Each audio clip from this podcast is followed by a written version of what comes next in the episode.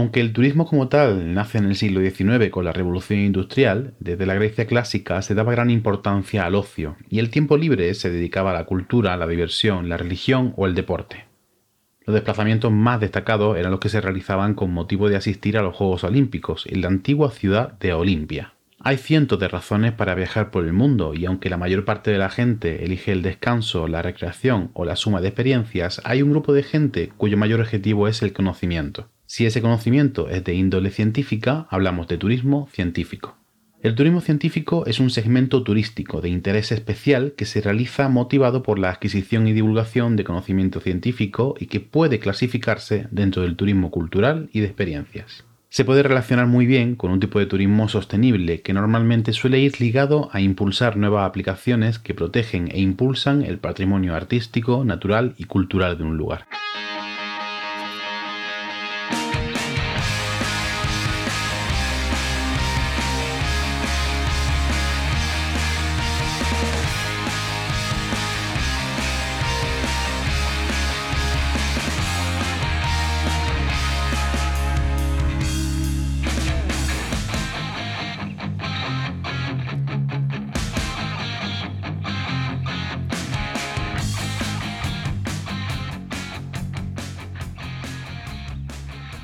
Bienvenida a No Cuentes Esto, el podcast donde te enseñamos a vivir de contar la ciencia sin morir en el intento. Soy Juan María Arenas, CEO de Oikos MSP, empresa de comunicación científica especializada en desarrollo web, presencia digital y podcasting.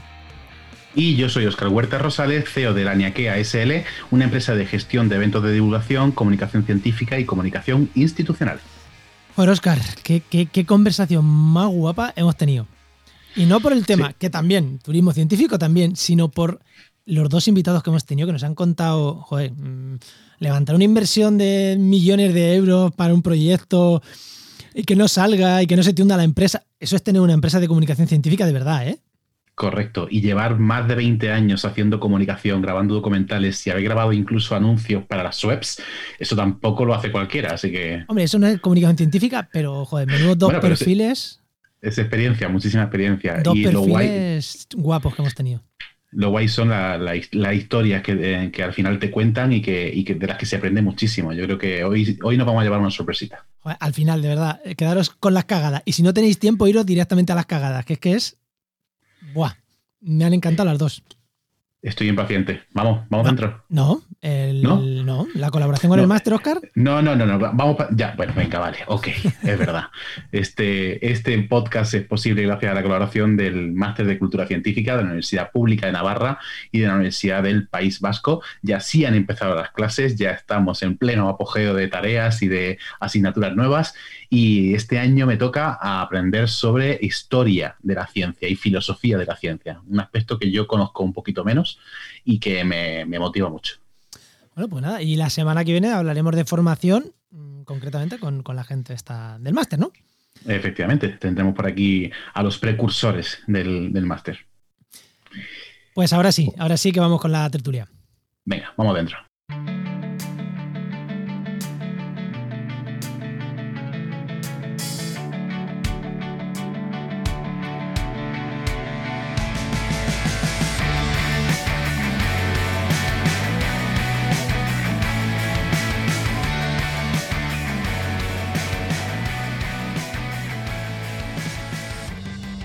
Bueno, y hoy, como os hemos dicho, nos vamos de turismo, pero bueno, nos vamos a hablar de turismo, ¿no? De turismo cuando terminemos el programa, ya cada uno que se vaya donde quiera.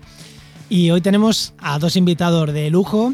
Tenemos por un lado a José Jiménez, que es titulado en Medio Ambiente y director de Astroandalus, que es una empresa de turismo científico, en concreto de astroturismo. Muy buenas, José. Hola, ¿qué tal? Y por otro lado tenemos a Alberto Tauste, o José Alberto Pérez Tauste, pero bueno, profesionalmente Alberto Tauste, que es director y consultor de comunicación, realizador y postproductor, director de comunicación del Geoparque de Granada. Muy buenas, Alberto, ¿qué tal?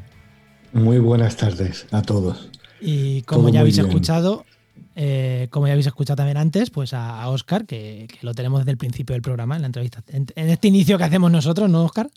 Muy buenas. Que los invitados no escuchan, pero oye, molan un montón, las, lo tengo que decir aquí públicamente, las, las editoriales iniciales que te montan, el, storytelling inicial, Oscar, a mí me encanta, ¿eh? Bueno, Valero, Valero, está súper currado, súper buscado, tú entiendes, miles de billones de horas de lectura de Wikipedia hasta, hasta al final condensar una pequeña historia. Bueno, pues vamos, vamos con, la, con la conversación y como siempre empezamos por la primera pregunta. Para ubicar un poquito a los invitados, situación profesional. Eh, Alberto, empieza tú. Situación profesional. Bueno, yo, eh, mi situación profesional es eh, a tope, a tope, a tope de trabajo.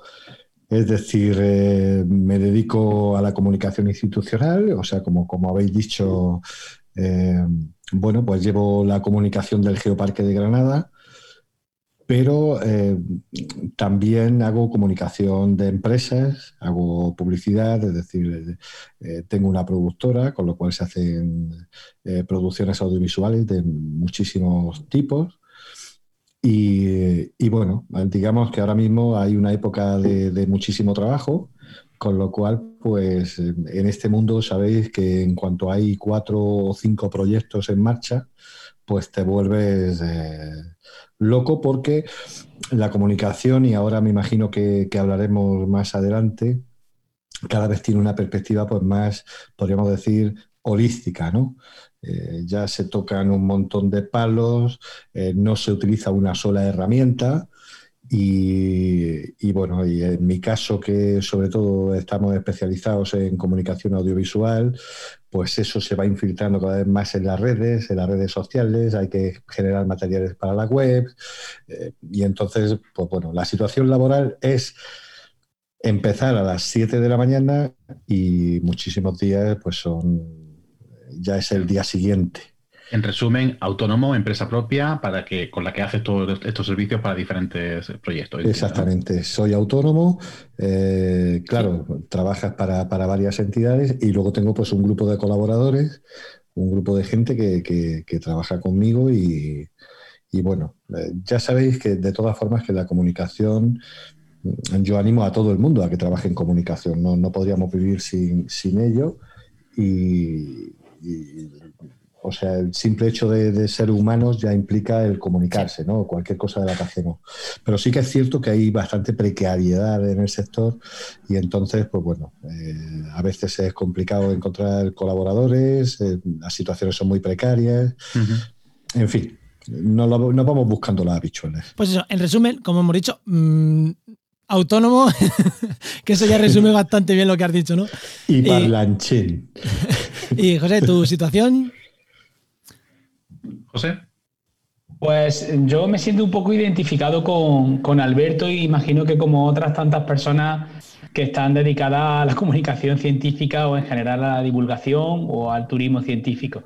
Yo en concreto, pues como habéis dicho en la presentación, dirijo una empresa de, de astroturismo con siete años ya de vida y estamos ahora mismo en un momento súper efervescente, ¿no? Porque nosotros, la verdad es que este verano ha sido una, auténtica locura, porque estamos creciendo muchísimo como empresa, estamos contratando gente y este verano hemos tenido más actividades que, ningún otro año, con esto de que son actividades al aire libre, la gente las ha percibido como actividades seguras y entonces ha sido un verano de prácticamente actividades a diario, con 40 personas, 50, con las medidas de seguridad oportunas, con el protocolo de seguridad.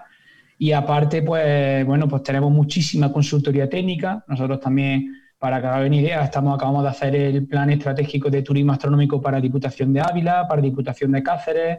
Estamos haciendo varios planes de viabilidad para varios ayuntamientos. Entonces también es una locurita, o sea, como Alberto, pues muy liado. Y por si no fuera con eso, pues estamos montando otra empresa, aparte de Astro que se llama Planetarium Go, que la lanzamos el año que viene y vamos a tener una red de planetarios portátiles por, por toda España y seguramente a partir de septiembre del año que viene por otros países de Europa. O sea que estamos con la empresa a tope y con otra empresa igual, creando otra empresa y aparte con los viajes a Noruega también cada vez con más gente y muy liados, muy liados, pero también muy entusiasmados, ¿eh? Oye, Juan, ¿cómo no va a haber paro en España si lo tienen todos nuestros invitados? Es que, lo tienen todo para ellos, todo para ellos. no, pues te pregunto a ti, Oscar, porque tú también llevas unas cuantas cosas en camino y ya cerramos el programa con eso. Así que. Vamos, una, cuenta. vamos a ir. vamos a ir entrando en materia y os vamos a preguntar para que nos digáis un poco en qué consiste esto del turismo científico, qué es ese, ese, segmento de turismo al que vosotros os dedicáis, por qué se caracteriza, qué es lo que vosotros hacéis. Respuesta a ver sencillita para que lo entienda todo el mundo. ¿Qué es el turismo científico? Yo creo que debe de, comentarlo José, que, es, eh, se dedica al nicho de mercado. Bueno, pues bajo mi punto de vista y así siendo tratando de ser rápido, el turismo científico no es más que una demanda de, muchísimas personas que, sienten interés por la ciencia y que quieren trasladar eso que es una, una actividad propia de la investigación a, una actividad turística en la que en la que se disfrute pues, del conocimiento, ¿no? en la que se adquiera conocimiento. En el caso del astroturismo, pues el, turismo eh, astronómico es gente que busca observar por primera vez un cielo repleto de estrellas o utilizar un telescopio o otra herramienta que no haya utilizado nunca. Vale. pero, mm, Alberto, ha dicho que, pase el experto que es José. Eh, para mí el turismo o lo que se puede hacer es de un geoparque, principalmente es turismo también, ¿eh? Bueno, fíjate que el astroturismo, por ejemplo, es uno de los eh, vectores de desarrollo del turismo eh, que se puede hacer en un geoparque. ¿no? Hay que tener en cuenta que un geoparque siempre es una iniciativa de desarrollo que precisamente está ligada al turismo y a la despoblación en las zonas rurales. Y se sustenta todo sobre una base científica, que es la excepcionalidad que tienes en la geología de un territorio que lo convierte en un sitio único para, para único en el mundo. ¿no? Hay una cosa, la UNESCO, eh, el Geoparque de Granada se declaró oficialmente Geoparque de la UNESCO el 10 de julio y exigen... 10 eh, de julio de este 2020, ¿no?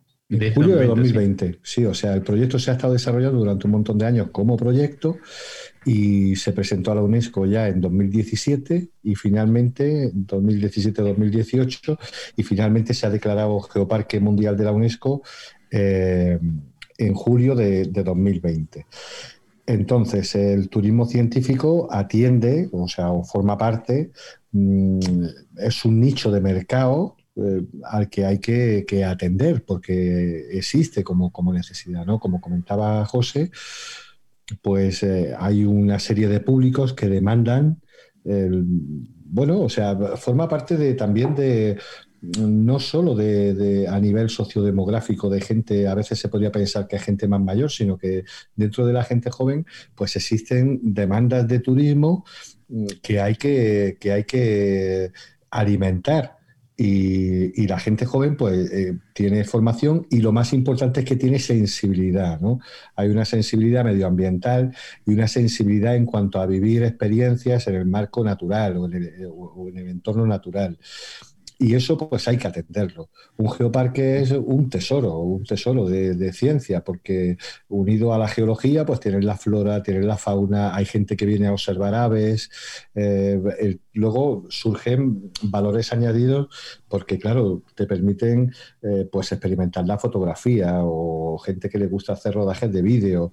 Eh, es decir, es un geoparque es un entorno perfecto para, hacerlo y, y, el turismo científico pues seguramente tendrá en los próximos años pues un desarrollo importante.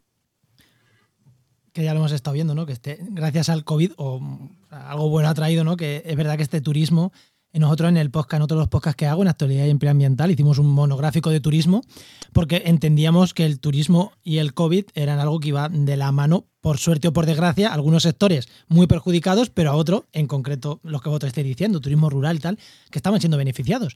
Y, es así, y, ya nos lo comentaron diferentes expertos de universidades, y aquí vosotros venís a comentar lo mismo, ¿no? Que, ya nos comentaron hace unos meses en el otro, en otro de mis podcasts. Esto, ¿no? Que oye, es una oportunidad y es un sector a explotar.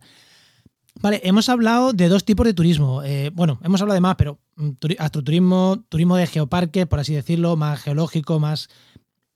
Pero, ¿qué otros turismos de, ciencia, otros turismos científicos podemos encontrarnos? Vamos a, como al 1, 2, 3, responda otra vez, venga, vamos a una ronda rápida.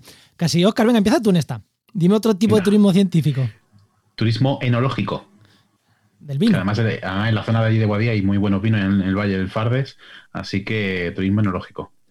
Venga, ¿algún tipo más de turismo que tenga que ver con el científico? Por ejemplo, el, turismo ornitológico sé que está muy manido, pero es verdad que cada vez viene gente mucho más preparada, con, que ya no simplemente busca la contemplación de aves, sino que informarse mucho más de los aspectos de su conservación. Y en ese sentido están apareciendo empresas súper, súper potentes en Andalucía y muy buenas, con muy, muy buenos comunicadores, que ya no solo se quedan en observar una ave y tacharla de una lista, sino involucrarse en su conservación y en sus aspectos biológicos. Qué bueno. Eh, voy a contar un detallito. Cuando estábamos preparando el programa, lo tenemos apuntado y he dicho yo: ¿el turismo ornitológico es científico o no? Porque si es tachar, para mí no es científico. Si nos metemos y profundizamos, ya sí es científico. Pues nada, no he tenido que preguntarlo, me lo habéis contestado. Que viviendo aquí en, el estrecho de Gibraltar, el turismo ornitológico aquí es brutal. Más, más turismo, Alberto, ¿algún tipo de turismo más científico? Bueno, yo. De antes he dicho que hay una perspectiva quizá eh, holística ¿no? de, las cosas, eh, es decir, casi cualquier forma de turismo cultural eh, hoy en día se transforma en una especie de turismo científico, ¿no? porque, claro, el determinar turismo científico o divulgación científica todos, seguramente las cuatro personas que estamos hablando aquí, puesto que nos interesa la divulgación en primer lugar y, la ciencia, pues seguramente pues todos hemos visto series como Cosmos de Carl Sagan o hemos visto, nos hemos tragado miles de documentales. Mm, yo siempre, eh, la parte de ser documentalista era una parte que me gustaba mucho en, en mi disciplina, ¿no? en la cinematografía o en los audiovisuales. Entonces, al final, todo, todo despierta un interés. Eh, es decir, eh, a nivel eh, humano, o, o quizá, fíjate, voy a ser un poco incorrecto, ¿no? Pero a nivel de marketing, pues claro, hay un interés, hay un interés de la gente en saber. Es decir, quien se acerca a una disciplina científica, como puede ser el caso de, gente que se acerca al, al astroturismo, es que suele ser gente o suelen ser públicos que no están separados de otra forma de saber. Es decir, les interesa. yo me consta que hay empresas eh, por aquí en la zona del geoparque que incluso van al observatorio de Calar Alto en Almería.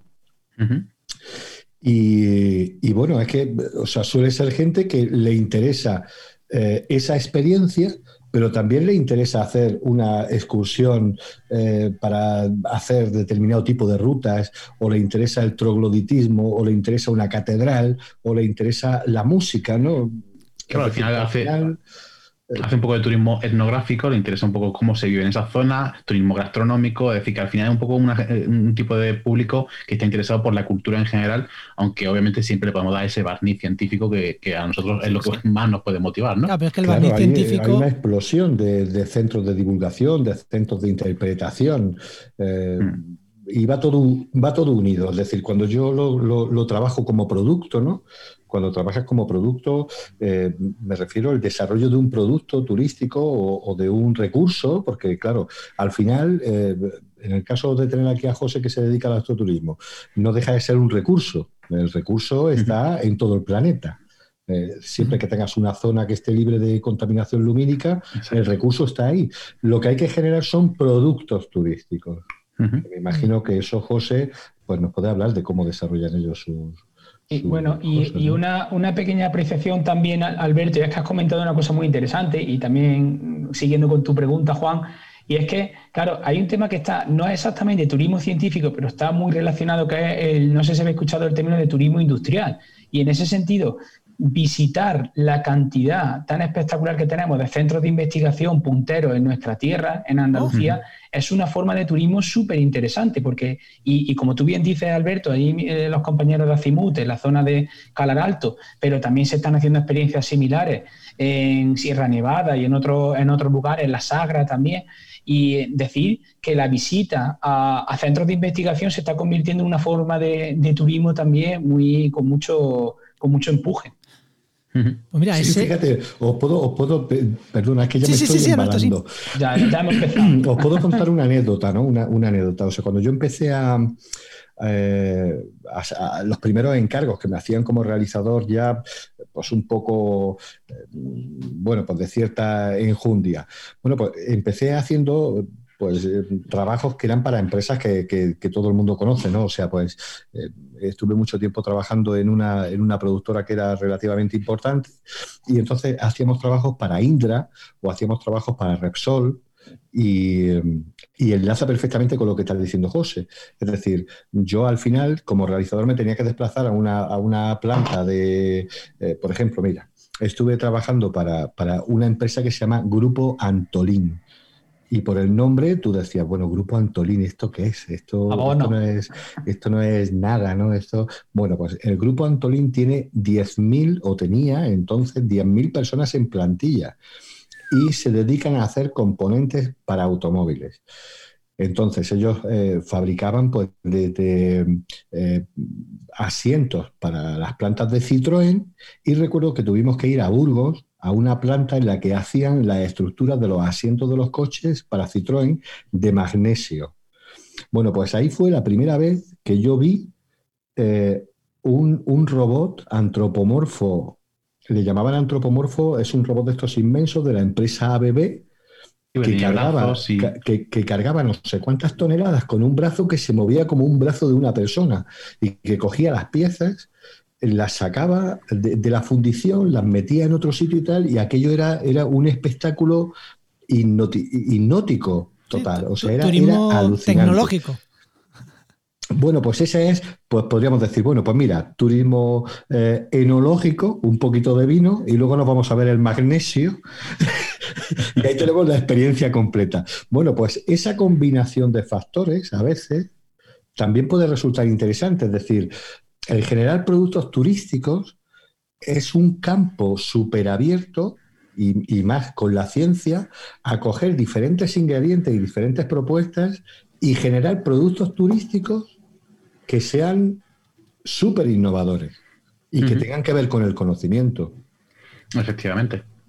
De hecho, eh, iba a comentar que justo cuando acabemos de, grabar esto, yo me voy a hacer una cata científica de cerveza y ligado a la cerveza y a la producción de cerveza, etcétera, se puede perfectamente montar algo de turismo, en este caso, pues de una, cata, ¿por qué no? Una Juan, ¿tenías algo? Eh, Oscar. Tira. No, teníamos una pregunta más abajo. Mm, perdona que te voy a cortar, Oscar, porque es que igual vas a tirar tu otra y que viene muy, muy a cuento. ¿Cómo se montan, cómo se construyen estos proyectos, eh, estos productos de turismo? ¿Se pueden construir de manera barata? O sea, una persona que le guste, yo asumo que te tiene que gustar el turismo, que tienes que haber hecho mucho turismo, que tienes que tener algo chulo que contar o algo, sobre lo que montar mm, este proyecto, alguna idea, pero se puede montar de manera económica, eh, desde, oye, yo vivo en un pueblo de Cáceres, voy a montarme aquí algo mm, compacto, bonito, proyecto turístico, o, es algo que requiere de muchas horas, un equipo más grande, más, más multidisciplinar. Eh, ¿Por dónde empezarías? O sea, ¿qué, consejo daréis a esa persona que quiere empezar a montar estos paquetes que vosotros dos estáis mm, trabajando con ellos? Mira, pues te contesto yo si quieres. A ver, nosotros la primera decisión que tomamos en ese sentido y de la que más contentos y, felices estamos es de que si nos queríamos meter en temas de promoción turística, lo primero que tuvimos que hacer es contratar gente de turismo, porque yo confieso que vengo del sector científico, del equipo que teníamos de fundadores. Éramos todos personas de, de ciencia, ¿no? de ciencias ambientales, químicos, físicos y claro, nos dimos cuenta de que era una camisa muy grande, ¿no? El tema de, la promoción turística, de la comercialización, porque una cosa es tener un producto o un recurso, transformarlo en producto, y otra cosa muy distinta es tú saberlo meter por los canales específicos, hacerlo de una manera que tenga un armazón legal correcto, porque hacer un producto turístico es bueno, pero claro, de hecho, no, no, no puedo decir que sea fácil tampoco, porque tienes que tener en cuenta lo que la gente busca, eh, ah, esto es un tema que es científico, pero que tienes que llevártelo a aspectos propios del turismo, como son la confortabilidad, el que sea ameno. Y, entonces, bueno, si tienes los conocimientos y eso es fácil. Pero, pero sí que verdad que quizás a nosotros lo que más nos costó en su momento es generar la, estructura administrativa que tienes que tener alrededor para, poder operar. ¿no? Desde entonces, nosotros en concreto, eh, yo me acuerdo, que, hacer constituirnos como agencia de viaje mayorista y minorista me costó más que muchas carreras, muchas asignaturas de la, de la carrera. ¿eh?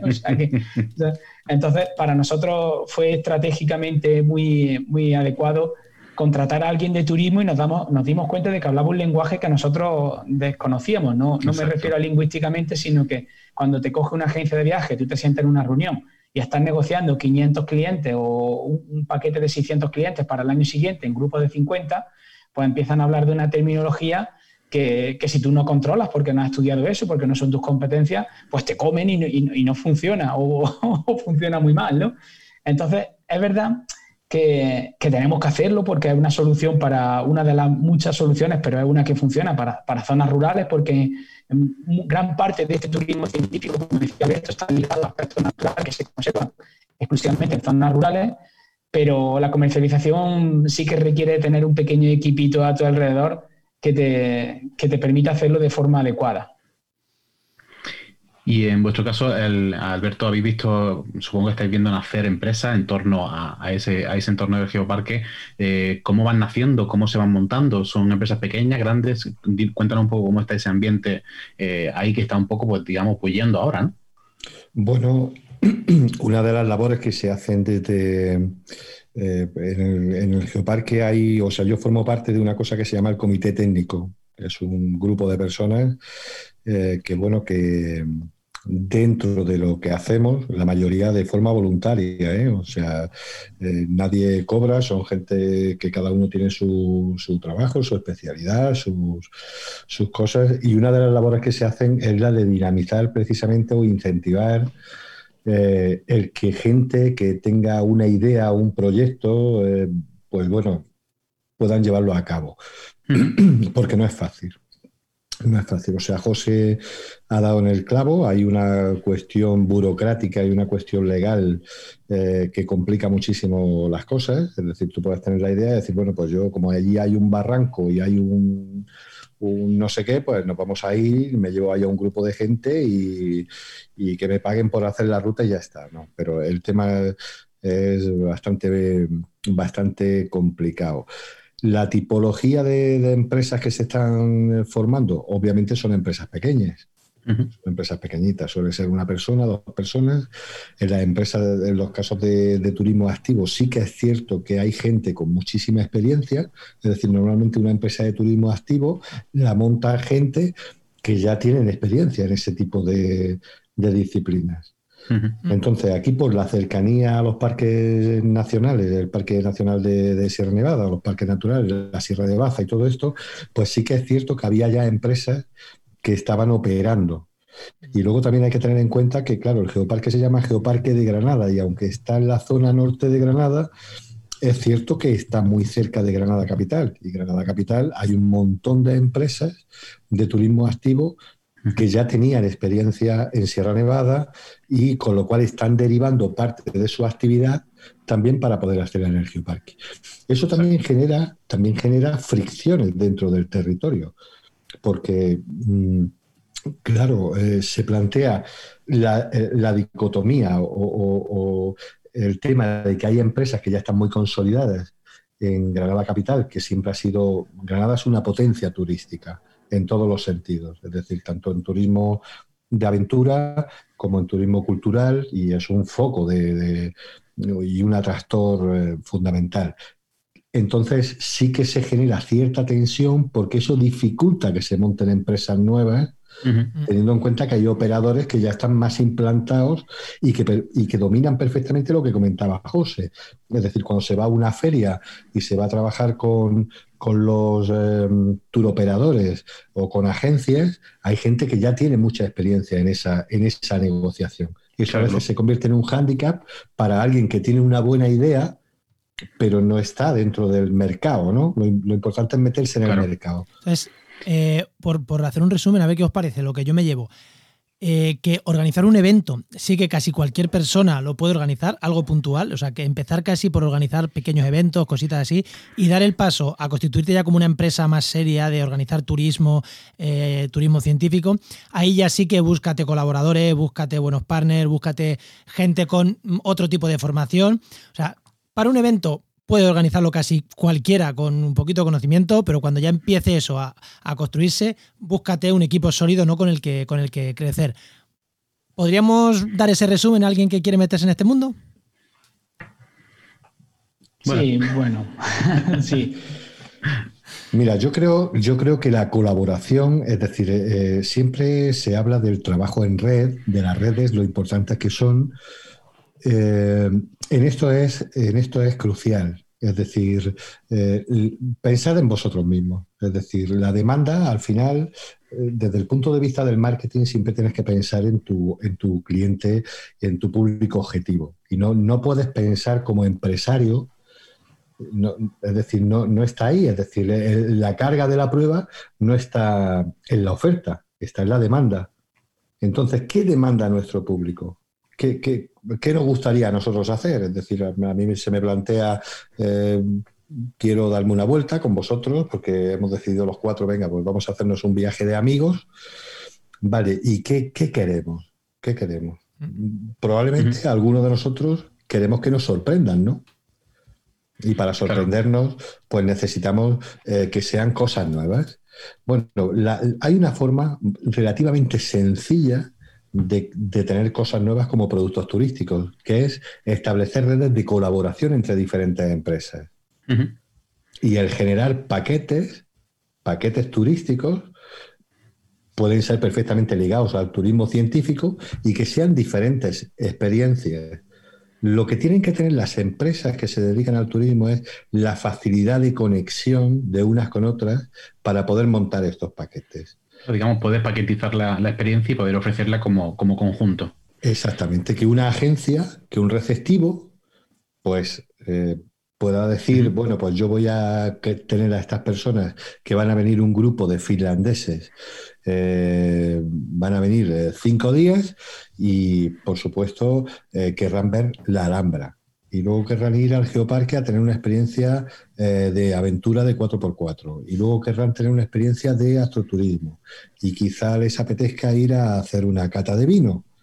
Bueno, pues esa paquetización es una oportunidad de negocio, claro que sí. Oye, Alberto, eh, José, en el caso del turismo científico, eh, ¿quién, se, ¿quién tiene la idea? ¿Quién se dedica a esto? Antes José ha mencionado que al final, obviamente, vieron la necesidad y acertaron de que necesitaban gente de, la parte de turismo que le, que le hablasen el mismo idioma que hablan los turoperadores, etcétera. Pero esta idea de turismo científico, ¿de dónde salen? ¿De alguien con formación científica o de un alguien con formación de turismo que está eh, con ganas de diversificar un poco de hacerlo, porque en vuestro caso, José, tú vienes de, ciencias ambientales eh, y, dices que venís de un equipo multidisciplinar y, en tu, caso, Alberto, tú vienes del mundo de, dirección de cine, de, montaje, etcétera. ¿De dónde salen estas ideas? ¿Quién se dedica a esto? Pues voy a contar una cosa y es que para nosotros es un poco gracioso porque acabamos haciendo turismo científico prácticamente por, porque nos arrastraron las circunstancias. Nosotros cuando constituimos la empresa lo hicimos como una consultora técnica que trabajábamos en proyectos de, conservación del cielo nocturno, trabajábamos con otras con administraciones y con otras entidades, primero para caracterizar el estado de conservación del cielo y después pues para, tratar de que se, acometieran proyectos de sustitución de luminarias que, tuvieran en cuenta la conservación del cielo nocturno como recurso. Claro, lo que ocurrió es que mucha gente empezaba a decir, oye, estáis trabajando para que en el cielo se vean cada vez más, estrellas, trabajamos mucho por la zona de Sierra Morena, por la zona al sur de Jaén, y mucha gente nos decía, ¿y quién nos enseña estas estrellas? Pues nos llamaban agencias de viajes que nos decían, oye, tengo un grupo de, de 50 alemanes que quieren hacer esto de ver ese cielo nocturno del que estáis trabajando, que estáis conservando, y nos dimos cuenta que había un nicho de mercado, en el sentido de que había muchas asociaciones astronómicas que estaban haciendo actividades de, observación del cielo, pero no estaba profesionalizado y no había ni empresas ni había agencias de viajes centradas en este aspecto. Así que nosotros pues vimos la oportunidad, como he dicho antes, contratamos gente de, turismo y constituimos la agencia de viajes, que de hecho es la primera en Europa centrada en turismo astronómico. Y desde entonces pues se nos conoce más por la parte de, de astroturismo, que seguimos haciendo mucha consultoría, pero literalmente, insisto, nosotros al principio no, no estaban nuestros planes, éramos una consultora técnica que después vimos la oportunidad. ¿Relacionado esto con, la Fundación Starlight? O sea, ¿trabajáis con ellos o...? Cuéntanos, cuenta que es la Fundación Starlight, porque igual la gente no lo sabe. Exacto. bueno, la Fundación Starlight es una, fundación con sede en Canarias, las Islas Canarias, eh, auspiciada por el Instituto de, Astrofísica de Canarias y por otra serie de, de organismos internacionales y tienen un, programa de certificación de espacio, es decir, para que la gente lo entienda. Lo mismo que hay parques naturales que protegen unos valores determinados para ponerlo en valor y para, y para legarlo a las siguientes generaciones, pues digamos que la Fundación Estalay certifica aquellos lugares que todavía conservan eh, condiciones óptimas para observar el cielo, es decir, zonas que todavía no, que no tienen mucha contaminación lumínica y que se tratan de poner en valor para que la gente del territorio vea que eso es un recurso, un recurso vertebrador y que manteniendo su cielo oscuro, pues pueden fomentar actividades como el turismo el emprendimiento en temas de turismo científico. Entonces, sí que es verdad que nosotros, nuestros primeros proyectos como consultora técnica, eran de, conseguimos certificar dos zonas como, como Starlight, que son estas que he dicho antes de, Sierra Morena y Sierra Sur de Jaén, y a partir de ahí nos vino la demanda sola. O sea, una vez que se puso en valor la oscuridad de, de esos lugares, pues la verdad es que la demanda empezó a llegar sola y algún verano estándar solemos tener del orden de 10, 12 personas trabajando en actividades. Oh, qué guay. Claro, pues- algo parecido pasará, supongo, con la parte de Geoparque, ¿no? El, conseguir la certificación UNESCO habrá permitido y va a permitir que se desarrolle una serie de, de economía en torno a ese certificado, entiendo. O por lo menos dar la excusa para hacerlo, claro. Mm, es diferente. Es decir, eh, al igual que la certificación Starlight, el tener un sello de la UNESCO es un sello de calidad. Es un sello de calidad. Pero sí que es cierto que a veces se genera en la población cierta sensación de que como te definen como un geoparque de la UNESCO, va a haber eh, algún tipo de organismo que va a poner ahí unas cantidades de dinero que van a, pues bueno, a repartirse en el territorio. Pero no es así. No es así. Es, justo lo contrario. En realidad, lo que se marca o lo que se establece es un nivel de exigencia y de excelencia, porque ahora este sello de la UNESCO dentro de cuatro años se somete de nuevo a evaluación.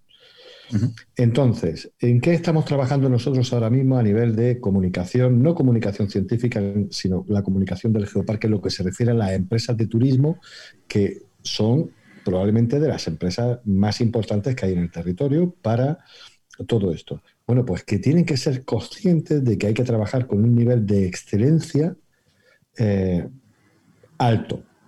Es decir, eh, a partir de ahora ya no se pueden hacer las cosas de cualquier forma. Es decir, hay que hacer las cosas bien. Eso en algunos casos pues genera de nuevo fricciones. Es decir, como aquí estamos hablando a nivel profesional, pues claro, no es lo mismo tener ahí un trozo de desierto o de paisaje semiárido, hablemos con, propiedad, eh, donde tú antes pues, podías coger una moto, un enduro de estas o un 4x4, un buggy y subirte por ahí cerro para arriba, cerro para abajo, el terraplén, lo que tú quieras, que tener un sitio que hay que conservar de una forma especial. Y aunque un geoparque no es una figura legal de conservación como puede ser un parque nacional, pero es un sitio que hay que cuidarlo y sobre todo si queremos atender a un turismo eh, que viene buscando eh, una experiencia desde el punto de vista de que ya tienen una conciencia medioambiental. Es decir, ahora chocan, eh, digamos, los, los aventureros puros y duros con la gente que quiere venir a conocer un poco los factores eh, pues, geológicos o de observación de pájaros o de astroturismo o, de lo que sea. Y ahora voy a meterme en un jardín porque aquí tenemos una frase puesta que es proteger para hacer turismo y, el turismo a la vez nos ayuda a proteger. Pero en este caso, eh, ¿compensa la caída de turismo que puede haber de los típicos que van con el quad, con la moto, el motocross, hacer que le da igual todo, que, van a hacer su moto, con los que van a hacer el turismo más de naturaleza, más de protección. Claro, uno se va a perder, el otro se va a ganar. Eh, se es capaz de compensar. Aquí está, aquí está la madre del cordero. Si compensamos uno con otro, ganamos. Como no, José, mucha gente. José tiene algo que decir ahí. A ver, yo, yo pienso que el turismo científico, si por algo se caracteriza, es por ser un, turismo de, de, mucho valor añadido. ¿eh? Es eh, precisamente por lo que habéis comentado antes. Creo que era Alberto quien decía que la gente que viene a practicar cualquier tipo de turismo científico ya se le presupone una sensibilidad. Y eso normalmente va asociado con, personas que buscan un turismo que se involucre mucho más en el territorio que visitan. Entonces, quizás los números eh, al final de, de, turistas sean los mismos, porque como tú bien dices, Juan, sale uno y entra otro, pero tienes que ver el gasto medio. Correcto. Y lo que deja en el territorio, la comida, los paquetes más grandes, ¿no? Como decía Alberto. Y, no solo lo que deja, eh, no solo lo que deja, sino lo que deja de dejar, porque también hay que ver el impacto medioambiental de, cada uno de los tipos de turismo. No solo se mide todo en rentabilidad económica, sino que, aparte de que sí, que también es más rentable económicamente, también es más eh, justo medioambientalmente. Mm. Totalmente de acuerdo, pero al paisano del pueblo que vende menos comidas, es lo que le importa es muchas veces dar más comidas en su bar, ¿eh? y el aspecto ambiental, y si no se las da a los del motocross, se las da a los que vienen a hacer fotos, a él le da igual, pero él quiere dar sus comidas, eso es a lo que yo iba. Bueno, eh, mm, es que son sus tipologías dentro de. Porque luego están los de las motos que llevan su, su neverilla con sus dos cervezas. Y luego, o sea, hay, hay muchos tipos de. Hay muchos tipos porque no, no es un público. Eh, es decir, es, aunque es un nicho, aunque, es un nicho de mercado, y cuando decimos nicho nos referimos a gente, es decir, que son, son, son, agujas en un pajar que hay que, hay que encontrar, ¿no? Porque no tiene nada que ver con el turismo de, sol y playa, ¿no? Que, mm.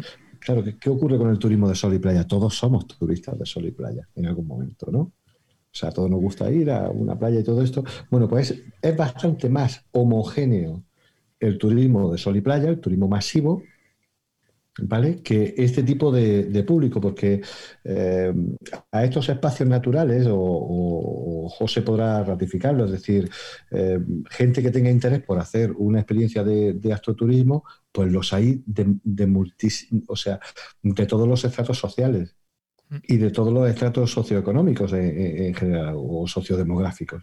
Es decir, lo mismo te viene una persona de Barcelona eh, con un poder adquisitivo muy alto que te viene alguien de Baracaldo con un poder adquisitivo más bajo o alguien de...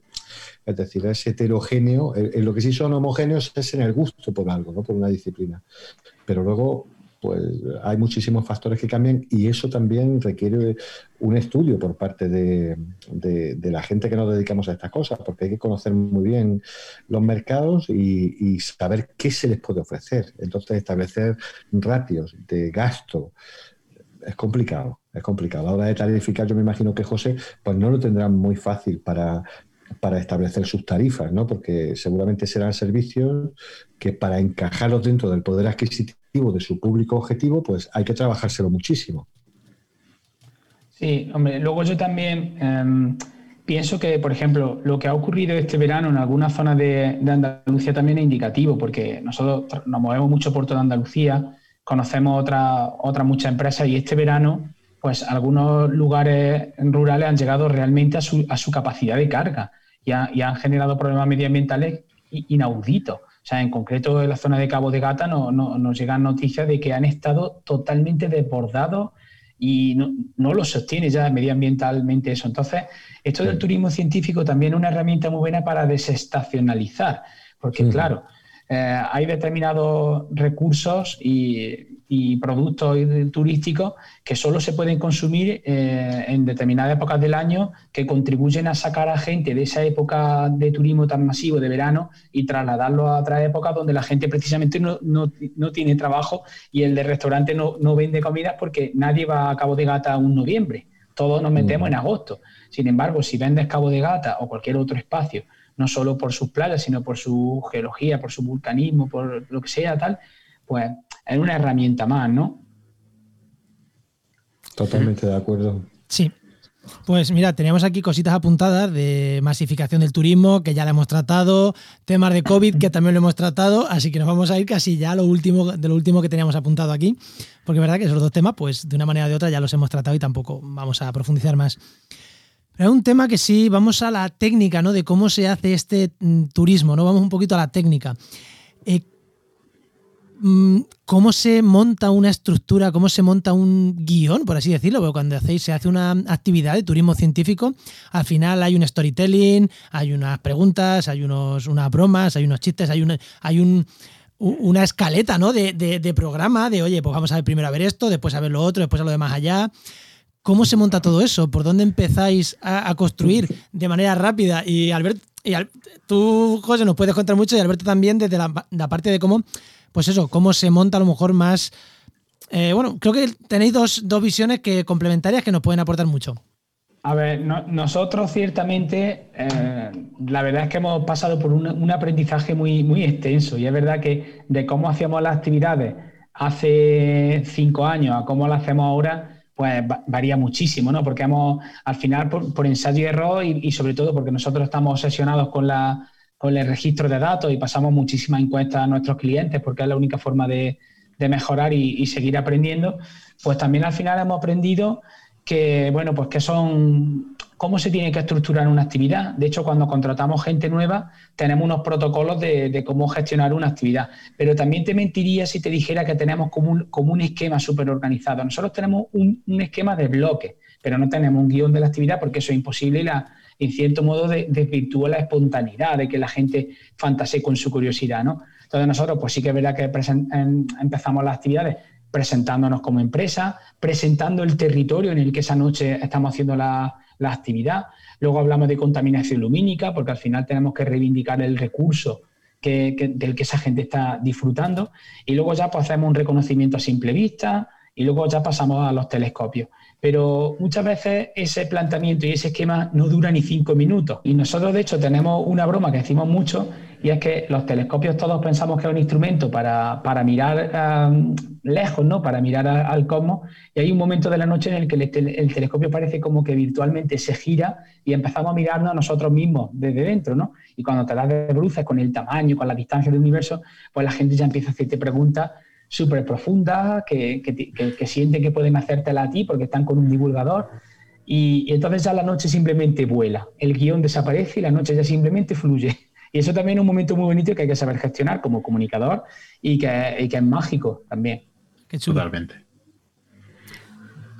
Alberto, ¿algo, eh, que aportar aquí? Eh, en el tema de guion, eh, bueno, a ver, yo no, no, me, dedico al turismo, sino a, comunicar, a ayudar a las empresas. Ah, por eso, por eso. En algunos casos, a poner cosas a su disposición. ¿no? Claro, en el tema de la divulgación científica, claro, José y su equipo lo tienen más fácil, porque ellos ya son científicos y todo lo que cuentan es real, ¿no? O sea, es ciencia verdadera y, eso a nivel de divulgación es fantástico. Nosotros, por ejemplo, en el tema del geoparque, pues claro, hay una historia, hay una historia y hay un storytelling, efectivamente. Hay una narración eh, que cuenta que esto era un río antiguo, que no tenía salida al mar, eh, que había un, dos cuencas, eh, la endorreica, la exorreica, y que se unió con el Mediterráneo, que luego terminó todo tal. la cuenca terminó yéndose abajo porque había una sabana. Es decir, hay, hay, un, hay un relato, ¿no? Hay un relato muy chulo. Pero ha habido que hacer formación ha habido que hacer formación. ¿Por qué? Pues porque aquí hay gente que tiene su todoterreno y que coge a un grupo de gente y se lo lleva y entonces dice, esto era un mar que había aquí, aquí venían los delfines y daban vueltas y te comía el istiosario y tal. Pero claro, luego llega un paleontólogo del IGME y dice, oye, esto no es así, esto no es así ni de coña, ¿no? Entonces, la unificación de discurso la unificación de discurso es lo que en este sentido de guion a, nosotros nos preocupa más desde, dentro del geoparque. Es decir, que el discurso sea auténtico, sea verdadero, porque es suficientemente rico como para impresionar a la gente y, para que sean conscientes de dónde están. Cuando tú, cuando aquí ven el desierto de Gorafe y tú le dices, mira, esto hace 500.000 mm, años era parecido al Serengeti o al Gorongoro en, Tanzania. Es decir, era parecido a lo que tú ves en los documentales de, de, National Geographic, eh, que tú ves eh, una sabana inmensa llena de animales, con hienas, con eh, de estos de dientes de sable y tal, ¿no? Bueno, pues todo eso es bonito verlo, pero el discurso tiene que estar unificado hay que trabajárselo. Sí, porque si no, además te puede pasar como me ha pasado alguna vez. Yo soy de, mi madre era de Purullera, mi padre de Lopera, pueblecitos que están ahí alrededor, y Purullera eh, se llama el, pueblo troglodita, ¿vale? De gente que vive en cuevas, literalmente. Pues todavía te llega gente y te pregunta, oye, ¿a qué hora es el pasacalle de los trogloditas que se piensa que van a salir allí con las pieles y con los unga unga a pegar golpes? Porque, claro, eh, los trogloditas y encima ahora geoparques. Ah, claro, porque había dinosaurios, no, no, no tiene nada que ver. Vamos a ver.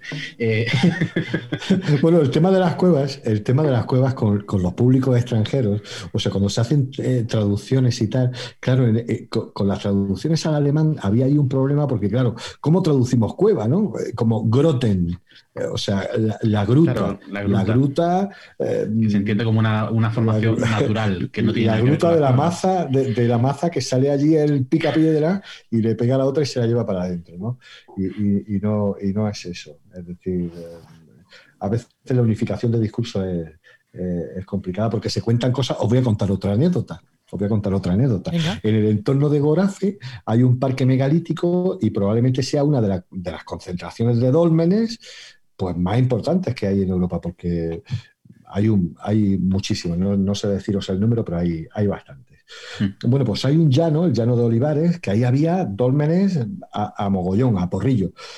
Claro, ¿qué ocurre? Que estos dólmenes estaban ya muy deteriorados y estaban dentro pues, de las tierras de cultivo y la gente pues llegaba con los tractores o, antiguamente con los araos y se cogían un dolmen que llevaba allí unos 5.000 años o 4.000 años y entonces pues bueno amontonaban las piedras y tal y en fin y las dejaban allí tiradas en medio del campo. Pero claro, a lo mejor llegaba alguien, estamos hablando de hace un montón de años, de los años 40 o de, pues llegaba alguien y decía, pero hombre, esto es una cosa aquí, que esto lo hicieron unos humanos, la civilización. Y la respuesta de la gente era, ¡buah!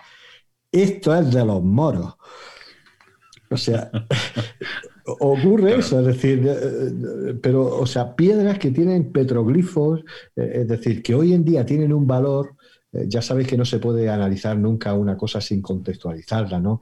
Nosotros no podemos coger a un agricultor de los años 30 que cogía unas piedras que le estaban impidiendo eh, sembrar trigo en secano. Y que te rompen los araos. Y que te rompen los araos y decir, coño, es que es un dolmen, pero lo digo a nivel de discurso, ¿no? Es decir, la gente mm. tiene, pero se juntan los fenómenos culturales. Están la gente de los propios territorios que cuentan las cosas a su manera, ¿no? Y luego está el, discurso científico y esas dos cosas hay que unirlas, porque muchas veces la magia se produce en la narrativa que tiene la gente del territorio. Y hay que entroncarla con el discurso científico para hacerlo verdaderamente atractivo. Muchas veces hay que, predicar primero en la zona para, que, para convencer a la gente de esa zona y luego ya poder empezar a construir. Oye, eh, toda esta, eh, al final montamos una empresa, montamos una, forma de negocio, pero dependemos eh, sobre todo del cliente, dependemos de financiación pública, de proyectos europeos, de ayuntamientos que nos contratan para hacer ciertas cosas. Por, por ejemplo, José ha empezado a decir que antes hacían certificaciones, bueno, seguís haciendo certificaciones, de hecho, soy certificadora. ¿Cuál, es el, el grosso del, negocio? Es decir, eh, ¿trabajáis para institución pública o tenéis cada vez más clientes privados? Seguimos trabajando bastante para instituciones públicas, pero sí que es cierto que tratamos de que el core business, es decir, haya un núcleo, un tronco central que dependa de, la actividad privada, porque la, trabajar con proyectos ya sabemos lo que es, ¿no? Barco lleno, barco vacío, ¿no? De repente te, coinciden tres proyectos y necesitas contratar a siete personas, que de repente estás un año sin que te salga ningún proyecto. Entonces, el tema del turismo te permite tener una, base de, actividad que te permite mantener a la plantilla, que es lo sagrado y siempre lo más importante, mantener a, tu equipo, que es el que te hace llegar donde, donde estás en cada punto, y es, y es fundamental. Entonces sí que verá que nosotros tenemos muy claro de que cada vez tenemos que depender más de, nuestra propia actividad, de nuestra propia actividad, y eso no quita que, las actividades y los proyectos en el ámbito administrativo, en el ámbito público, te dan mucha imagen y sobre todo te permiten poner en valor cosas, hacer cosas que tú como empresa no puedes hacer, porque yo como empresa no puedo afrontar una campaña de promoción internacional de los cielos de Andalucía. Eso lo tiene que hacer la administración porque yo no tengo recursos ni, conocimiento para hacerlo, ¿no? Entonces, sí que seguimos colaborando muchísimo con administraciones en aras de poder ayudar a que se acometan esos proyectos que luego van a permitir que otras empresas también crezcan y nos acompañen en este recorrido, porque es que es verdad que Andalucía tiene un potencial en turismo científico colosal, colosal. Tanto que ahora mismo no, no tenemos tejido, eh, tejido empresarial suficiente como para asumir la demanda potencial que podría haber si se trabajara un poquito este tema. O sea, yo pienso en la cantidad de personas que vienen ya a conocer nuestro sol y playa, ¿no? nuestras costas o nuestras ciudades, y la cantidad de esas personas que podrían estar interesadas en practicar en una, eh, participar en una cata de turismo científico, en una excursión de geoturismo, en una observación astronómica, y es tremendo. Nosotros tenemos estudios de mercado propios que hemos hecho con nuestros clientes o, o con encuestas a pie de calle que nos indican que la capacidad de crecimiento que tiene este segmento en Andalucía es tremenda. Entonces, nosotros trabajamos con las administraciones porque necesitamos que se promocionen estos recursos y que aparezcan más empresas a las que nosotros podamos ayudar, eh, apoyarnos. ¿De qué me sirve a mí que me vengan 5.000 alemanes si yo solo le puedo ofrecer astroturismo? Yo necesito también entroncarle con una actividad de geoturismo que no puedo hacerla yo porque no tengo ni, ni los medios ni, ni la capacidad. Necesito que haya también empresas de ornitología para yo poder paquetizar y hacer productos completos, paquetes turísticos completos. Entonces, que hayáis entramado esa, esa red. Exactamente, claro. Pues interesante. Eh, Alberto, ¿querías tú puntualizar algo aquí? Porque creo que tú sí que en tu caso, la parte del geoparque, sí que ahí es mm, institucional al 100%, ¿no? Bueno, eh, sí, pero hay que tener en cuenta una cosa, es decir, el geoparque hasta que no, de hecho, no tiene una entidad eh, jurídica propia. Mm. Es decir, el geoparque depende, es, una, es, una, es un proyecto que, surge del territorio directamente. ¿Y mm. cómo surge del territorio directamente? Siempre hay un iniciador, ¿no? Y, el, iniciador del proyecto son los grupos de desarrollo rural del territorio y también el IGME, el Instituto Geológico y Minero de España, que son los que detectaron en un momento dado, eh, bueno, pues que, había la posibilidad de, pedir, eh, decir, bueno, pues esta zona tiene, tiene una serie de valores, ¿no? Entonces, el geoparque hasta ahora ha funcionado mm, eh, a nivel altruista de, un montón de gente. Es decir, hay geólogos eh, de la Universidad de Jaén, de la Universidad de Granada, eh, personal del IGME, gente de los grupos de desarrollo. Yo que trabajaba como empresa externa para uno de los grupos de desarrollo y hacía la comunicación, pues terminé haciendo la comunicación del geoparque. A veces hay comentarios en las redes sociales y tal que claro, con esta contaminación que hay, dicen, claro, vosotros lo estaréis llevando crudo, ¿no? No, o sea, el Geoparque no ha tenido un presupuesto como tal, eh, no lo ha tenido hasta ahora. Se hacen un montón de cosas, pero todo en colaboración con la Diputación de Granada y todo esto. es más interesante. Ay, perdona. No, no, que digo que lo de que os lo estaréis llevando crudo eh, la gente tiene que entender que un trabajo hay que cobrarlo y si todo se hace de manera altruista llega un punto en el que nadie, nadie tira del barco, sobre todo ahí hay partes clave, para mí la comunicación es una de ellas que, tiene que cobrarse, es que no... no, no sí, sí, sí, sí, es cierto, es cierto y, de hecho yo ahora sí, yo ahora tengo un, convenio y, la comunicación que se hace, pues eh, sobre todo ahora para la dinamización con todo el tema este del COVID e intentar eh, eh, no demostrar, porque es cierto que es un destino seguro, porque claro, o sea, visitar el geoparque, que son 4.700 kilómetros cuadrados, pues eh, es difícil contaminarte si el siguiente humano que ves está a tres kilómetros allí en la lejanía. Pues sí que, sí que sí que se empiezan a hacer cosas, pero bueno, es un proyecto incipiente. Me interesaba más la parte que, estabais comentando de las empresas, de cómo se depende del sector público y todo esto, porque es un tema eh, capital, ¿no? Es decir, hay muchísimas empresas que necesitan la ayuda, la financiación. Sí que diría para la gente que nos escuche y gente que tenga interés tanto en el turismo científico como en la divulgación científica, es decir, si una idea no funciona económicamente por sí misma, es decir, si no hay... Eh, eh, o sea, antes ha hablado, ha hablado José del core del negocio, ¿no? Es decir, eh, tu negocio tiene que ser viable, viable sobre todo para mantenerse. Es decir, otro tema es realizar inversiones o, crecer o lo que sea. Entonces, la ayuda pública es agua bendita. Es decir, si tu negocio, si tu negocio es una idea que es viable, viable porque está bien desarrollada, porque, porque puede funcionar, eh, el, obtener una subvención o obtener una ayuda eh, a través de los diferentes fondos que hay, a través de los grupos de desarrollo, de los fondos del FEADER o del FEDER o de lo que sea, es magnífico. De hecho, la Unión Europea, cuando se conceden las ayudas, eh, no subvencionan cosas que consideren un peso muerto. Es decir, lo que van a subvencionar son actividades que si no reciben la subvención están abocadas al fracaso. O sea, no, no, no, van a funcionar y que no se podrían hacer, es decir, ellos no van a subvencionar un, bar, para, entendernos. Pero una empresa de turismo activo, una empresa de astroturismo, una empresa de turismo científico, eh, funciona, si demuestra que funciona eh, por sí misma, sí que es cierto que a la hora de conseguir acompañamientos eh, de todo tipo, formativos, legales, de comercialización, de exportación, de ir a ferias o de comprar equipamientos. Es decir, ahí sí que es cierto que el ámbito público tiene que entregarse a tope, porque es la forma de hacer que esas empresas se conviertan en algo, en un tejido productivo real. Sí, pero yo no puedo estar más de acuerdo contigo, Alberto, en el sentido de que las empresas tienen que ser, tienen que ser viables por, por, sí mismas.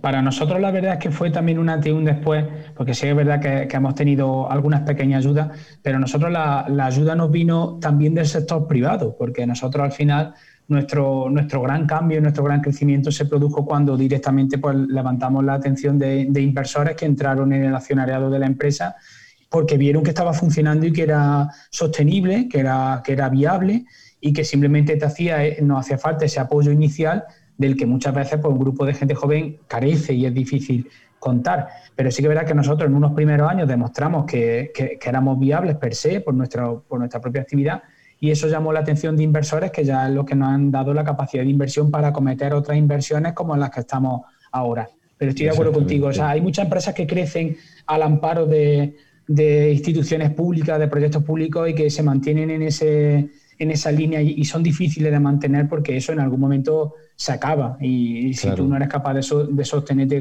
por tus propios medios, pues si no es viable, pues no es viable.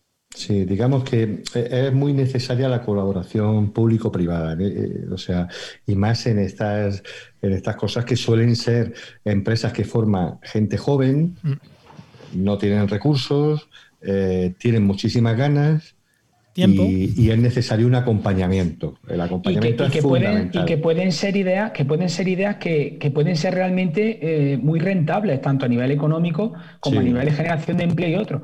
Simplemente hay ideas que, necesitan unos dos, tres años de consolidación.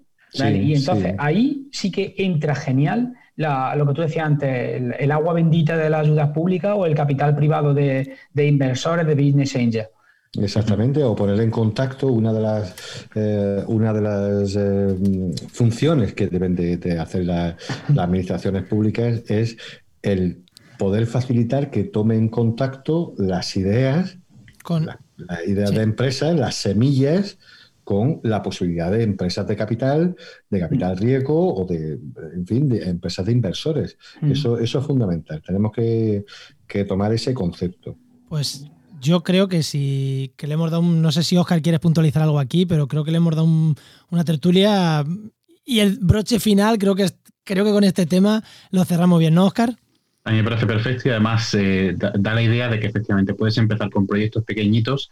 Eh, yo lo decía al principio, a José lo conocí hace, hace 7 8 años, cuando estaba empezando con esa idea de que queremos ser la primera eh, empresa de turismo científico de Andalucía y de Europa.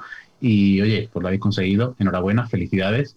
A Alberto le conocí hace menos tiempo porque por tema del ayuntamiento, ya no sé si creo que comenté en el primer programa, yo soy concejal de un ayuntamiento que está en el Geoparque, así que conozco a Alberto perfectamente, porque además lleva la comunicación también de, una empresa de vinos Muñana que, que, también está, está muy bueno esos vinos, hemos hablado de turismo enológico, así que yo creo que le hemos dado la vuelta a todo. Pero, pero Oscar, que estás ya haciendo como el cierre, que nos quedan las preguntas.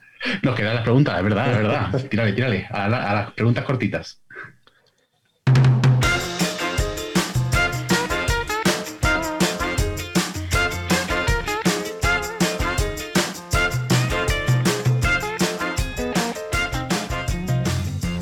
Pues vamos con las preguntas rápidas. En la primera, una herramienta, aplicación, programa sin la que no podríais vivir, profesionalmente hablando, ¿y por qué?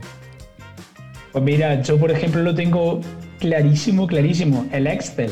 Vamos, o sea, yo eh, es que si no fuera por el Excel no, sé ni arrancar el ordenador, o sea, es fundamental, es fundamental en todos los aspectos de, de, nuestro día a día pasamos horas con el Excel abierto.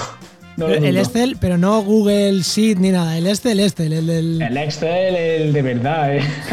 Pata negra. El pata negra. El original. Como, el Excel. que esto no lo escucho mucha gente. El Excel de Microsoft pirateado, el que hemos tenido todo el mundo, ¿no? ya, ya sin piratear, que es una empresa seria, pero ese, ¿no? Ese. el Excel, el Excel. ¿Y tú, Alberto? Es, complicado, o sea, una herramienta, mira, por, por amor, por amor, eh, una herramienta es la cámara, una cámara. Eso por amor, pero, pero, eh, y te podría decir, pues no sé, Final Cut, After Effects, no, no lo sé. Donde más horas paso es en el Safari, en el Chrome y en el Firefox. O sea, o sea, ni siquiera el Hootsuite ¿Sabéis lo que es Hootsuite para, para gestionar las redes sociales y todo esto? O sea, ni siquiera eso. O sea, a veces, eh, cuando tienes así diferentes perfiles y tal, lo que tengo son diferentes navegadores ahí dando vueltas, unos que me gustan más para unas cosas, otras que me gustan más para otras. Y, y creo que donde más tiempo paso puede ser en el Facebook eh, Business este, pues viendo ahí, o sea, son horas y horas. Oye, pues el Facebook, el Facebook Business, eh, te iba a decir algo de redes sociales, pues esa es una herramienta que, mucha gente no la conoce y, no es tan, tan, tan complicada y es súper potente. Y no es solo para meter pasta, ¿eh? que ahí puedes ver estadísticas, puedes ver un montón de cosas. Creo que es una herramienta para muchas empresas que le echen un vistazo porque, porque es muy, muy, muy interesante. No es tan complicado. Y si vas a meter pasta, tienes que hacerlo por ahí. Oye, eh, ¿cuánto cobráis y de dónde viene vuestro ingreso?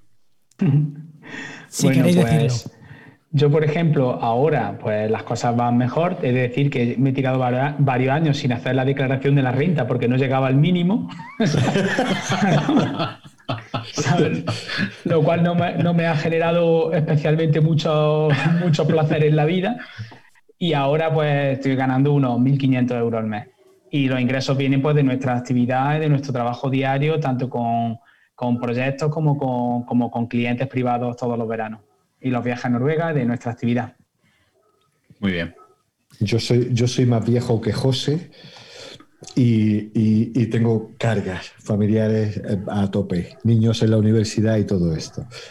Bueno, eh, lo, mío es más complicado, lo mío es más complicado. No puedo dar una cifra eh, de lo que gano. Sí que, sí que os puedo decir que hay una serie de ingresos fijos más o menos, eh, que pueden estar en torno, es decir, con todas las empresas con las que trabajo, es decir, hay varios clientes que digamos que tenemos un feed, pero es la forma de trabajar de un social media manager, es decir, eh, tienes varias empresas, se tarifica por horas, con cada una de ellas tienes un contrato y entonces yo vengo a tener unos, mil, unos 2.800 euros o por ahí de ingresos eh, de diferentes empresas y tal.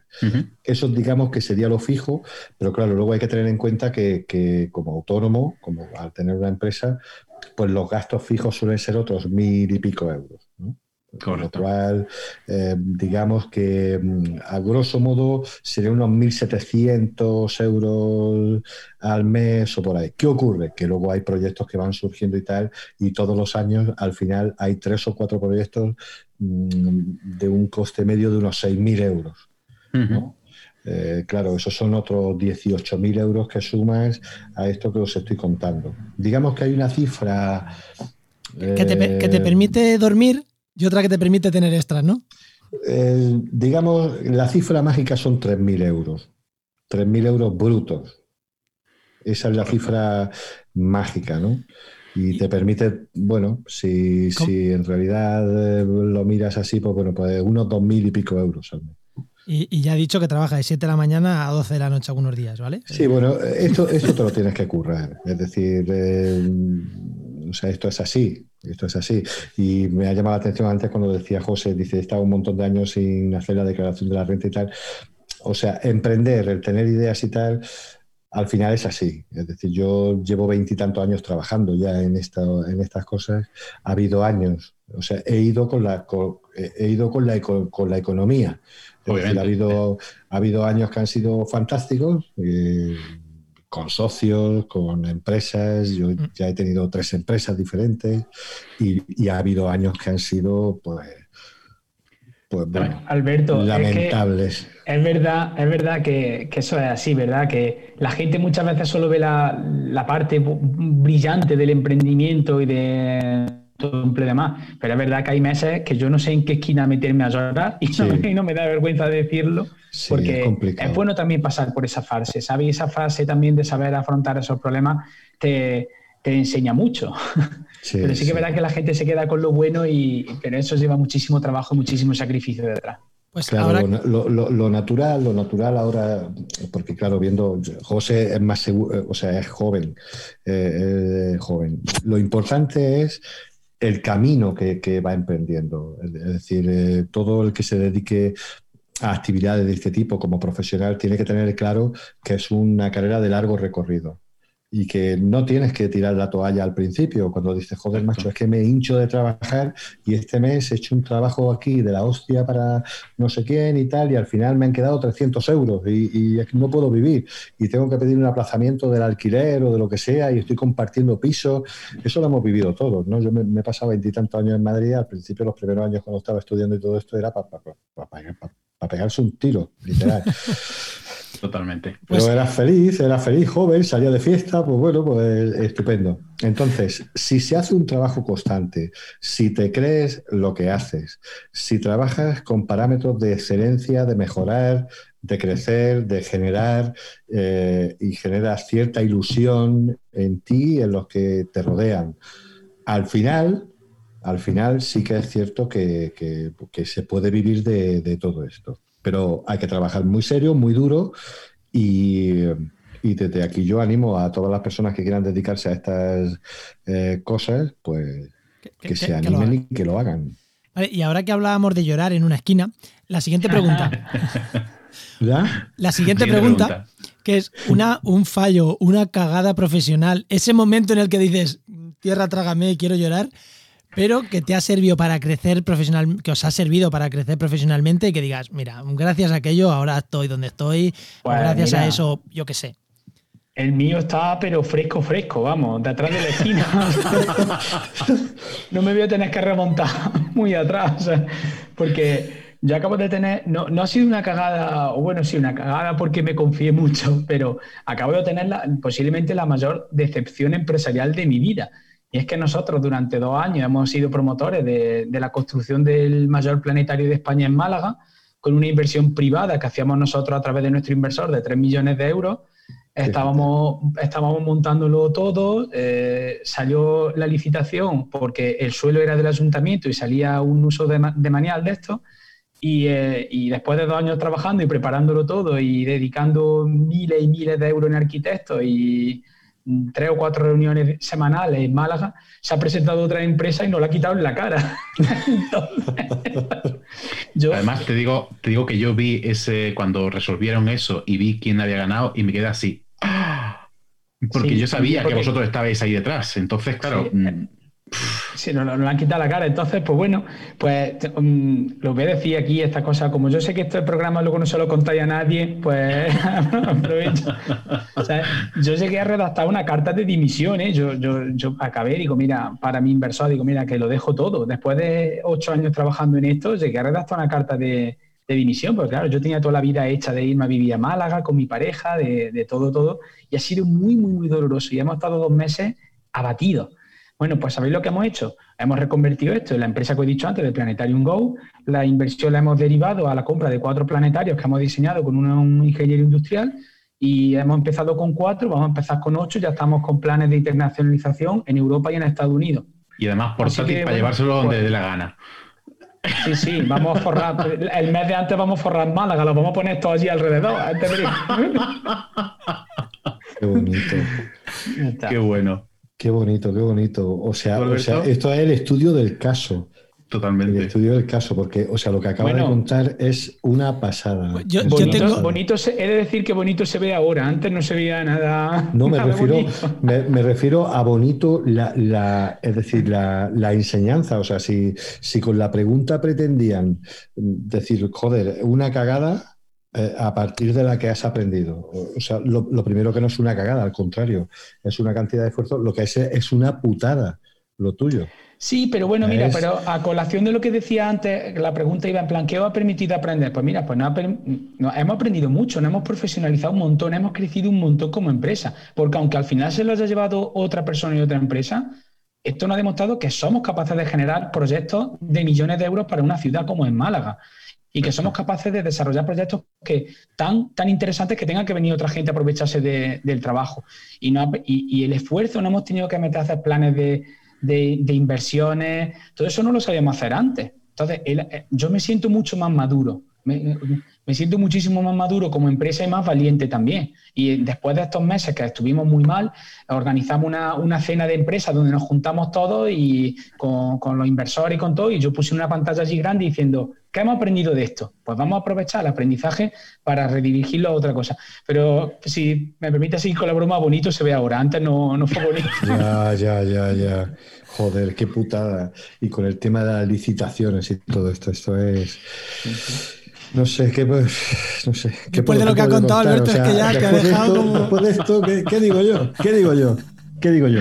Bueno, pues mira, me voy a remontar, me voy a remontar a un huevo de años, un huevo de años atrás, ¿no?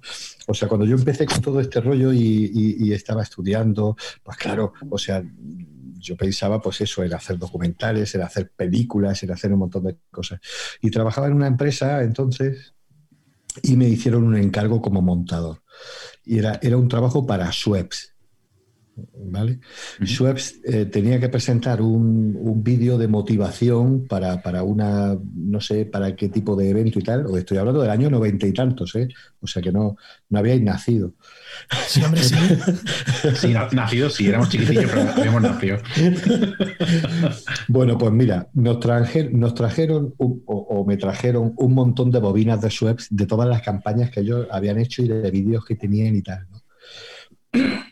Y claro, yo como estaba en plan artista, eh, pues bueno, pues me fui cogiendo todos los, todos los brutos de cosas que a mí me sugerían, pues cosas bonitas, ¿no? Pues tipo niños en el Amazonas, un pájaro volando, un no sé qué. Y yo hice allí un, un super montaje de unos minutos y tal que no le quise enseñar a nadie solo algunos compañeros, los que eran así artistillas como yo, eh, estábamos en plan artista, es decir, todavía no nos dedicábamos a la publicidad pura y dura y al marketing puro y duro.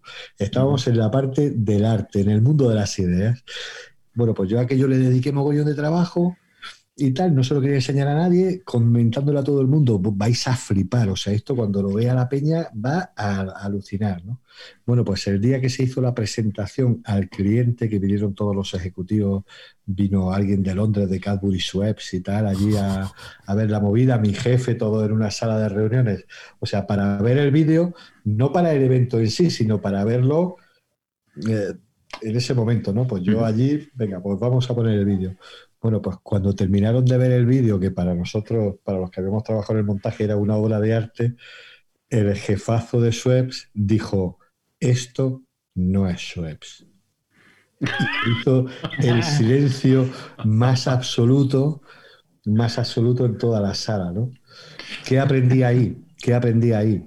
Aprendí que tenía que dejar de lado mis eh, cuestiones creativas o mis apetencias creativas, mi forma de contar las cosas, que tenía que dejar una parte de mí y entregar una parte de mí a mi cliente, a alguien que quiere contar otra cosa.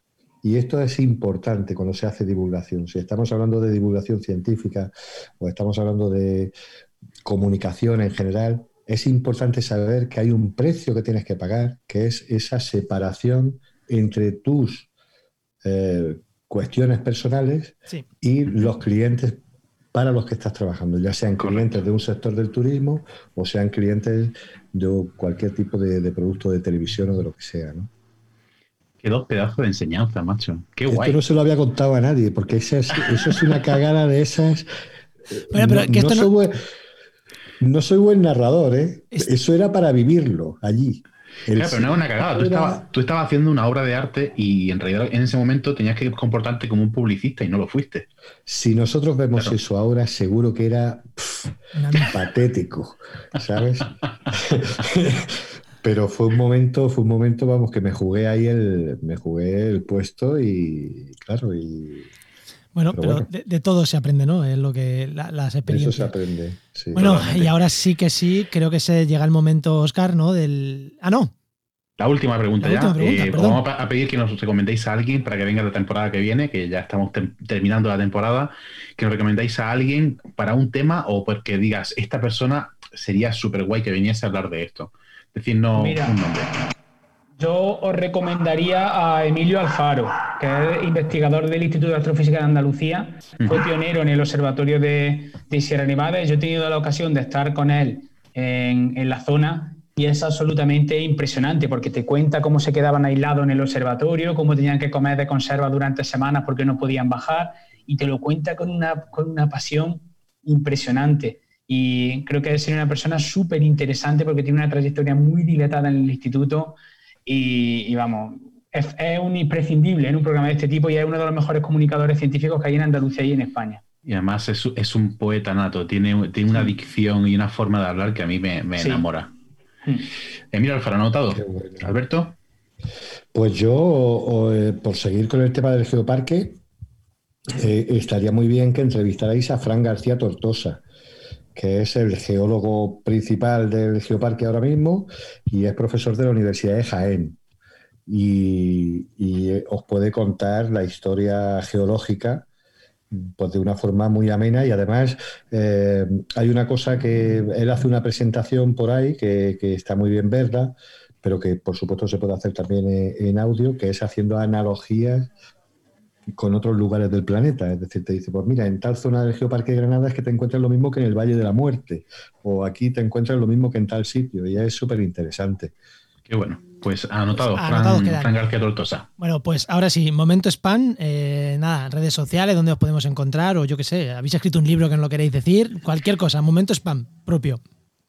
Bueno, pues a nosotros muy fácil localizarnos. Si pones Astro Andaluz en cualquier buscador, ya te van a salir nuestras redes sociales. En Facebook tenemos un canal muy activo en YouTube donde ponemos vídeos de nuestros viajes a ver auroras boreales a Laponia, eh, un montón de time lapses y ahí estamos muy activos en redes sociales y en nuestra página web astroandalus.com.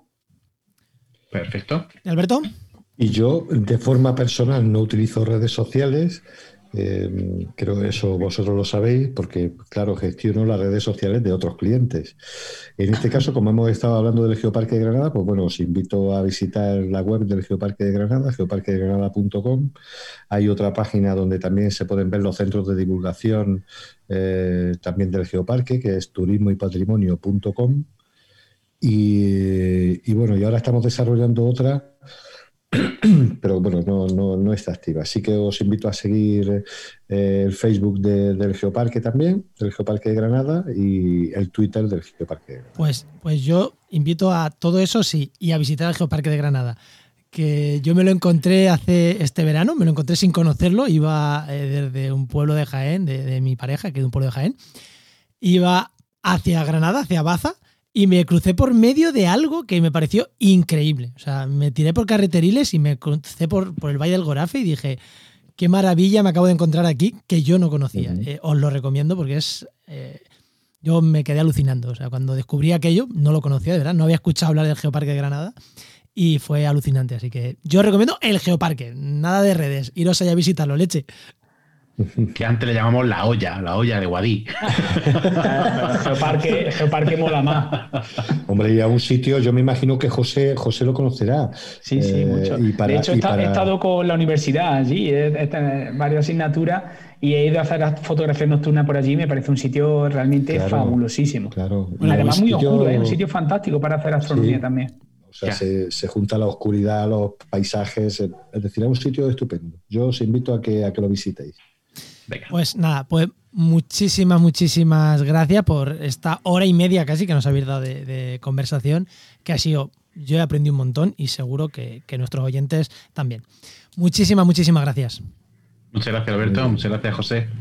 Un abrazo. Nos vemos. Gracias a vosotros y encantado. ¿eh? Pues esto ha sido No Cuentes Esto, un podcast de la red Podcastidae, ya sabéis, la red de podcast de ciencia, medio ambiente y naturaleza. Y este podcast se hace en colaboración con el Máster de Cultura Científica de la Universidad Pública de Navarra y de la Universidad del País Vasco. Y si queréis hablar con nosotros, queréis comentar el programa, ya sabéis que os esperamos en las redes sociales o en las notas del programa, que siempre podéis dejar vuestro comentario ahí, que, que intentaremos responderlos. Ya sabéis, os esperamos en redes sociales, pero si os ha gustado este programa y habéis aprendido mucho, Silencio. no, no lo contéis. Silencio. A, a- a ver Esto si no vais ahora a poner en Twitter, joder, qué guay este programa. Que no, quedáralo para vosotros, leche, que tampoco es de tú que no sepa montas la empresita, colaboras con estas dos personas que son maravillosas, pero tú no lo cuentes. Callao, leche. Bueno, Hasta luego. adiós.